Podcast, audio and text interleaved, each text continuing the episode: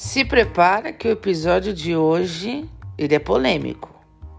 E eu vou iniciá-lo com a frase: Tudo é culpa do diabo. Tenho dó desse diabo. Esse diabo foi criado para terceirizar sua parcela de culpa e de responsabilidade de coisas maldosadas que você não fez na sua vida. Hoje eu li uma frase que se enquadra perfeitamente nessa questão quando você não dosa sua humanidade, você abre espaço para que o seu lado selvagem atue.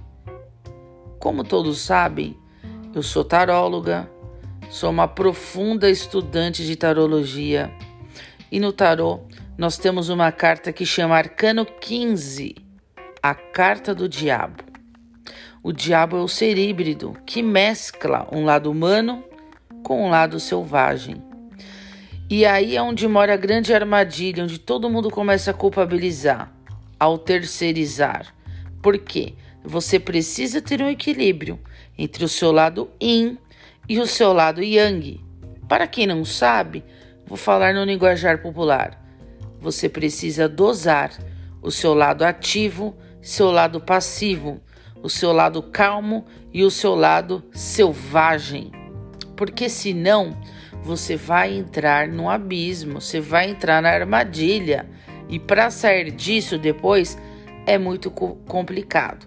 Exige muita terapia porque vai envolver culpa e quando você for ver é tarde demais. Você já acabou envolvendo pessoas que estão ao seu redor. Gente, eu racho muito bico.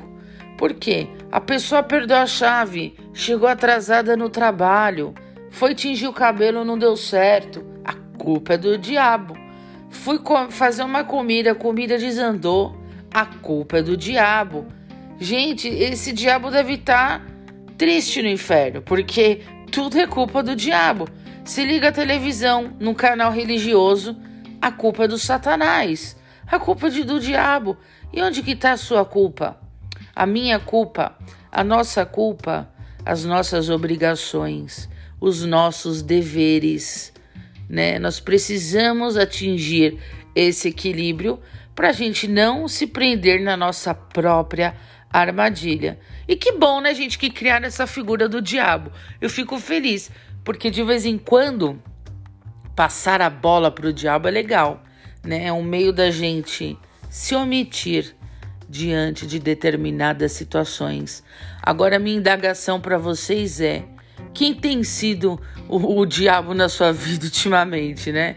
E eu não tô falando de pessoas, não. Eu tô falando de você mesmo.